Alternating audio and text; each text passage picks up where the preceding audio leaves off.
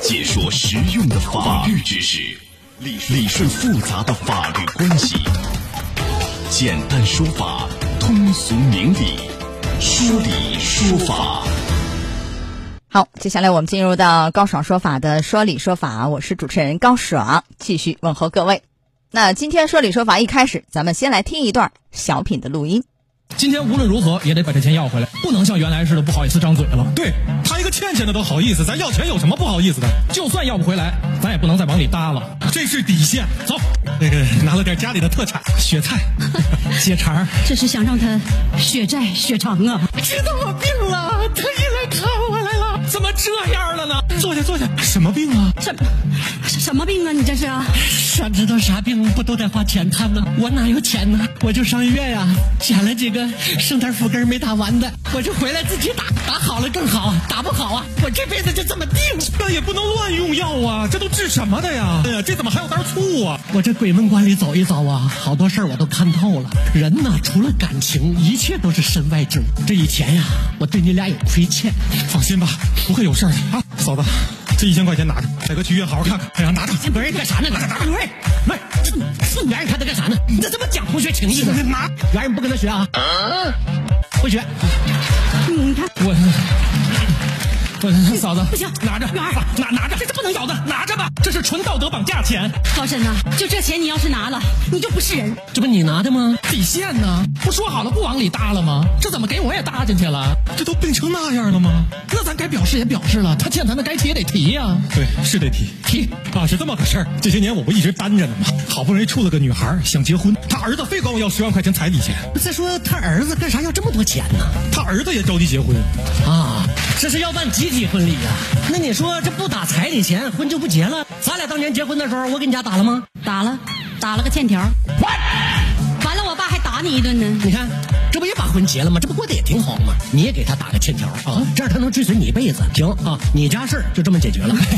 老沈，那个我我家也有个事儿，我儿子这不该上幼儿园了吗？他这一上幼儿园吧，这又得花钱。你说我是让他上幼儿园呢，还是让他上外边打工去？那肯定打工去。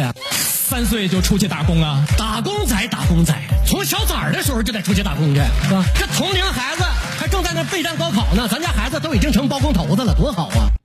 好，大家刚刚听到的是今年春晚这个沈腾和马丽等主演的小品《还不还》啊，这个小品也是广受欢迎。在小品当中呢，沈腾饰演的角色试图通过这个假离婚、净身出户的方式，从而逃避债权人上门讨债和法院执行。那么在生活当中，这样的做法，这个手段能不能得逞呢？来，今天我们来讲一讲。邀请到的嘉宾是江苏义成律师事务所马红军律师，马律师您好。您好，欢迎您做客节目。啊，通过这个假离婚、净身出户这样的方式，这似乎也是老赖惯用的做法。这个有可能会涉嫌刑事问题吗？比如说拒不执行、判决裁定罪，还是什么样的一个惩处？像这样的情况，是可能会构成刑法上三百一十三条所规定的拒不执行、判决裁定罪的。那么对于这样的罪呢，呃，一般来讲，情节严重会处以三年以下有期徒刑、拘役或者罚金；情节特别严重的，还会处以三年以上七年以下的有期徒刑，并处罚金。对，最高是七年啊，这是量刑。哎，但是你看，有一个河南的李某也是这么干的啊，就是为了逃债，和妻子就协议离婚，所有的这个钱呐、房啊，全转到妻子名下，最后是啊判一缓二。呃，我们就想问一下，只要有这样的行为，假离婚、转移、逃避债务，就一定会够得上这个拒执犯罪吗？就所谓的拒不执行、判决裁定罪？嗯，其实像像这样一些行为，都是属于一个就逃避，就比如说自行变卖处置财产啊，或者说像像假离婚，他他的最终的目的都是有能力执行，而是为了逃避执行，所以都有可能构成这样一个罪。啊，这种可能性是非常大的，对，是吧？涉及到刑事问题。还有一点啊，这个小品当中呢，沈腾在被最后啊被动之以情以后，表示愿意归还艾伦的欠款。哎，如果就是沈腾就真的是还了这个艾伦的这个钱这个债，呃，有没有可能性？还有种说法说什么？因为他其实，在法院已经欠了一屁股债了。如果他先还的是艾伦的，显然艾伦没有起诉他嘛，从小品里能看出来嘛。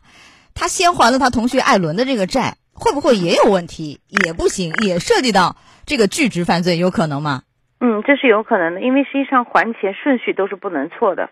那首先是要还这个法院裁判已经确定的债务，因为在这个小品当中，艾伦其实还没有起诉，所以他的债务到底是多少，实际上是没有通过一个法院的诉讼去确定的，所以仍然是如果说这个顺序还错的话，还是可能会涉嫌拒执罪。那为什么呢？你看都是还钱，就是他只要有证据证明。确实，他欠了艾伦的钱，有借条啊，有这个转账记录啊，有人证物证，那也是一个欠账。为什么顺序一旦错，就可能那么严重，涉及到一个拒执犯罪？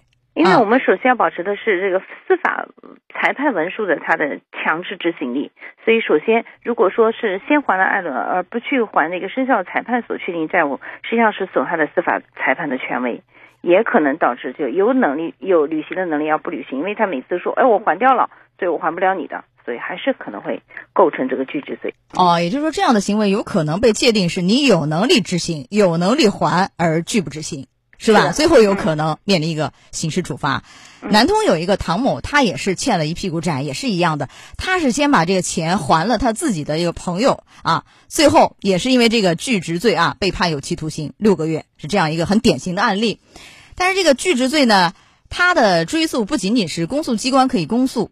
咱个人也可以依法自诉，这个您给大家讲一讲。嗯，实际上拒执罪是可以自诉的，因为其实最高人民法院有这样一个司法解释，明确了就是拒执罪是除了公诉以外可以自诉。那么自诉是要具备一定的条件的，就是说，呃，比如说这个申请执行人提出曾经提出了控告，公安机关呢或者检察院是认为是不予追究刑事责任，那么这种情况下，申请执行人就可以自诉案件去立案受理。嗯。呃，在去年的时候，我们讲了一个很轰动南京的一起案件，是吧？我可能好像也是我们两个谈的，就有一个这个老赖欠钱不还九年了，玩儿人间失踪，是吧？就消失了。最后这个当事人是刷抖音刷到这老赖在里面炫富啊，这个非常过分。最后也是执行到位，因为在法律很强大的威慑下，他也怕了，也怕这个判刑啊、坐牢，最后钱还了，是这样一个。